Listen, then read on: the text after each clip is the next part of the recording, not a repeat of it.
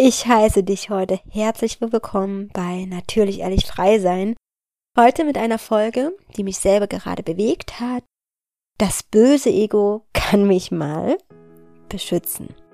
Taucht einfach ein, nehmt euch einen Stift dazu, spürt einfach rein, denkt mit, wie es für euch gut ist und ja, habt einfach Freude beim Lauschen.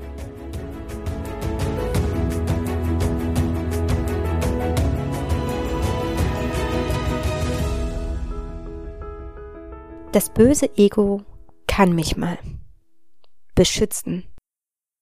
Immer wieder lesen wir ja in der spirituellen Bubble, wie ich sie gerne nenne, das Ego muss sterben, man muss dem Ego die Kontrolle übernehmen, man sollte nicht so oft mit dem Verstand denken, wir sollen uns doch mehr und mehr auf unsere Gefühle verlassen. Ja, das sehe ich auch so, dass Gefühle ein wundervoller Kompass sind, um im eigenen Leben stimmige Entscheidungen zu treffen. Doch dafür sind aus meiner Sicht mehrere Faktoren wichtig, unter anderem auch das Ego. Das Ego zeigt uns doch auf, was wir wissen, was wir schon mal erfahren haben, was uns einfach bewusst ist in diesem Leben. Das sind Schutzmechanismen dahinter, damit uns bestimmte Dinge nicht nochmal geschehen. Unser Ego hält uns ganz klar in unserer Komfortzone, um uns aber auch zu beschützen. Das Ego hat einfach Erfahrungen gemacht, was einfach nicht gut für uns war in dem Moment oder Schmerzen ausgelöst haben oder Leid verursacht hatten, Angst, Ohnmacht, die vermeintlich negativen Gefühle.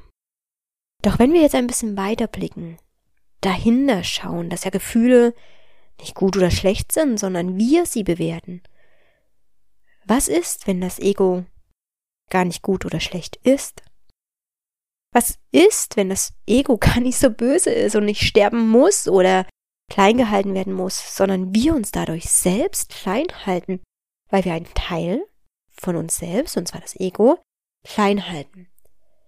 Auch das Ego ist doch göttlich, wenn wir in dieser Sprache bleiben. Auch das Ego ist doch etwas, was uns wirklich einfach hilft.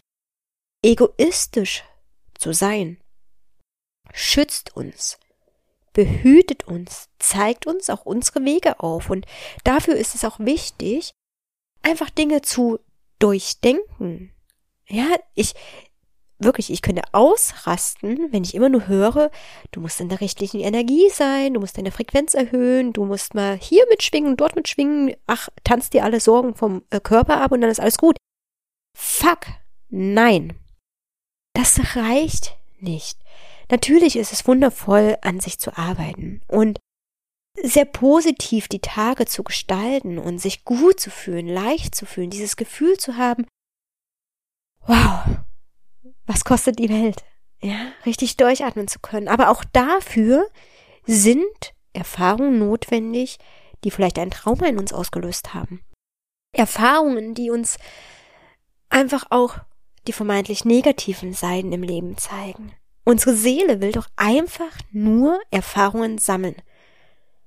Und das Ego speichert diese Erfahrungen im Kopf ab. Ja, da werden dann Synapsen gebildet zwischen den Gehirnzellen, Verbindungen. Und wenn wir Erfahrungen immer wieder sammeln, werden diese Synapsen immer fester und daraus entstehen Routinen und auch Dinge, die wir dann anziehen. Und ja, wir sind Energie und alles, was wir ausstrahlen, ziehen wir auch an. Aber dennoch bewerten wir ja selber, ob das dann für uns negativ oder positiv ist. Was für mich negativ ist, kann für dich genauso positiv sein. Wenn ich zum Beispiel sage, oh, ich verdiene 5000 Euro im Monat, ist das einfach erstmal nur eine Aussage. Für dich ist das vielleicht zu wenig. Ja, du denkst, boah, wie soll man denn damit über die Runden kommen? Für mich hat das vielleicht eine ganz andere Perspektive. Oder ich erzähle dir, dass ich aus einer narzisstischen Beziehung raus bin, hochschwanger mit Kind und habe mich danach selbstständig gemacht. Und du denkst dir, oh mein Gott, wie hast du denn das geschafft? Und das war doch bestimmt anstrengend und oh nein, das will ich nicht erleben. Und ich denk mir, das war das größte Glück auf Erden, dass ich das so erlebt habe. Wisst ihr, was ich meine? Wir bewerten in jedem Augenblick und so bewerten wir auch unser Ego. Aus meiner Sicht gibt es immer zwei Pole, immer etwas, was dem anderen gegenübersteht, um so eine Balance zu bekommen. Für mich sind das Ego und Intuition. Und genauso schwierig finde ich es, wenn wir unsere Intuition begraben, wenn wir nur noch funktionieren, wenn wir nur noch im Verstand sind, wenn wir nur noch im Ego sind. Und andersrum finde ich es genauso schwierig zu sagen, das Ego muss sterben. Für mich ist diese Balance, diese Waage extrem wichtig. Wirklich hinzuschauen, ja, ich treffe egoistische Entscheidungen bewusst aus dem Ego heraus, um vielleicht mich auch gerade stabil zu halten, um in meiner Komfortzone gerade sicher zu sein. Und ja, dadurch mache ich vielleicht nicht gerade den nächsten großen neuen freien Sprung, aber ich sammle Energie. Aber ich fühle mich in dem Moment sicher. Und dann ist es für mich ganz, ganz wertvoll zu sagen, jetzt habe ich wieder die Kraft, meinen Gefühlen, meiner Intuition zu folgen. Für mich bedarf es wirklich beiden sein. Und deshalb ist für mich das Ego nicht per se schlecht oder schlimm oder muss sterben. Nein.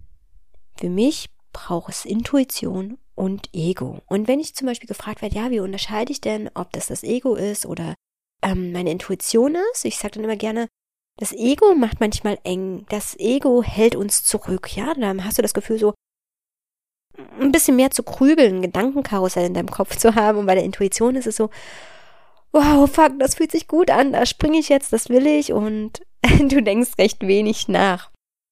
In manchen Situationen kann das auch ähm, vielleicht Herausforderungen mit sich bringen. Und deshalb finde ich es so wertvoll, beide Bereiche miteinander zu verbinden. Und wir dürfen nicht vergessen, dass sowohl der Begriff Intuition als auch Ego von uns Menschen geprägt ist und eine Bewertung in sich trägt.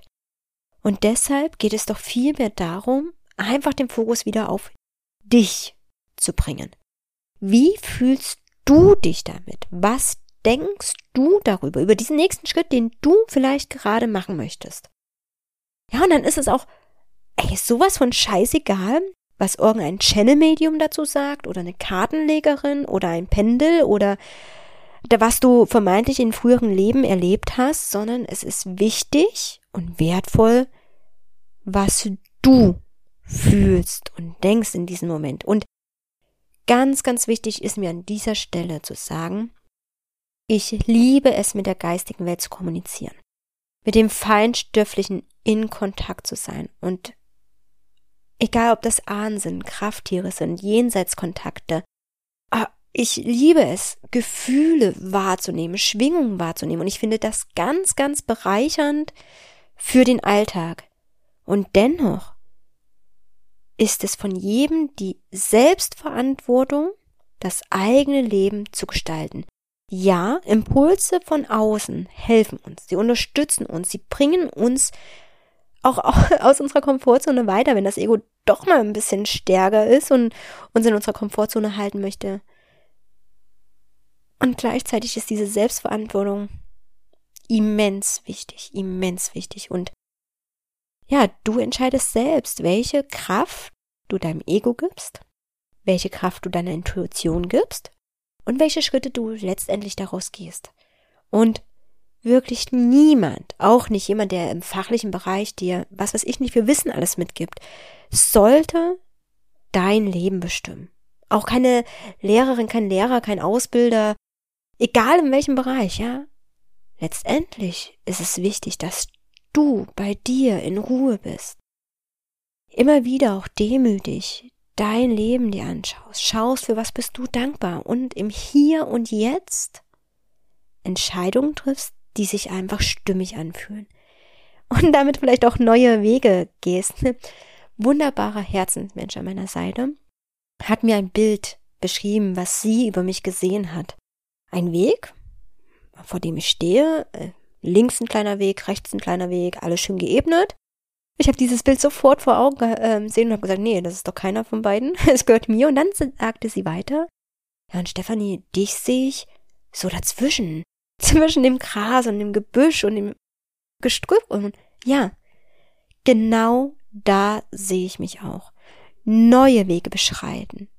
Trampelpfade zu ebnen, wo andere Menschen vielleicht auch folgen können, die auch ihr Gleichgewicht zwischen zwei Wegen finden wollen, zwischen Ego und Intuition, zwischen männlichen und weiblichen Energien, die Menschen, ja, die einfach ihren Weg gehen. Und umso mehr Menschen neue Trampelpfade beschreiten, ihren Trampelpfad und Abenteuer erleben in ihrem Leben, umso wertvoller. Denn diese Menschen rüttelt einfach nicht so schnell. Sie sind einfach eingebettet in sich. Ja, und somit wird das Ego nicht böse oder gut, sondern das Ego ist einfach das Ego. Genauso wie unsere Intuition, dieses alte, urige Wissen, was wir in uns tragen, dieses Bauchgefühl, einfach nur Intuition ist. Nicht mehr und auch nicht weniger. Und ich möchte dich wirklich einladen, mhm, das Ego nicht zu verteufeln, ja, oder zu sagen, das ist schlecht, sondern es möchte dir helfen. Ich möchte dir genauso helfen, genauso wie deine Intuition dir hilft. Und vielleicht damit auch ein bisschen aus der Bewertung rauszugehen und zu sagen, danke, liebes Ego, danke, dass du mich auch an diesen Weg gebracht hast und mich auch beschützt, wo ich jetzt gerade stehe. Ich hoffe, dass ich euch mit dieser Folge einfach ein bisschen näher gebracht habe, dass es nicht schwarz und weiß gibt, dass wir nicht unser Ego bekämpfen müssen und in den Widerstand gehen müssen, sondern ja, dass wir einfach mehr im Gleichgewicht zwischen Ego und Intuition leben dürfen. Hör mehr auf dich, geh mehr in die Selbstverantwortung und befreie dich auch so ein bisschen Stück weit davon, was du ständig im Außen wahrnimmst und hörst und siehst, wie du leben solltest. Bitte. Glaube dir, glaube dem, was du fühlst und denkst und finde deinen Trampelpfad. Und ich würde mich einfach freuen, wenn du mich daran teilhaben lässt. Entweder hier mit einem Kommentar, mit einer Weiterleitung ähm, dieser Podcast-Folge oder über meine Homepage. Trag dich gerne auch in den Newsletter ein und Lass uns in Kontakt sein.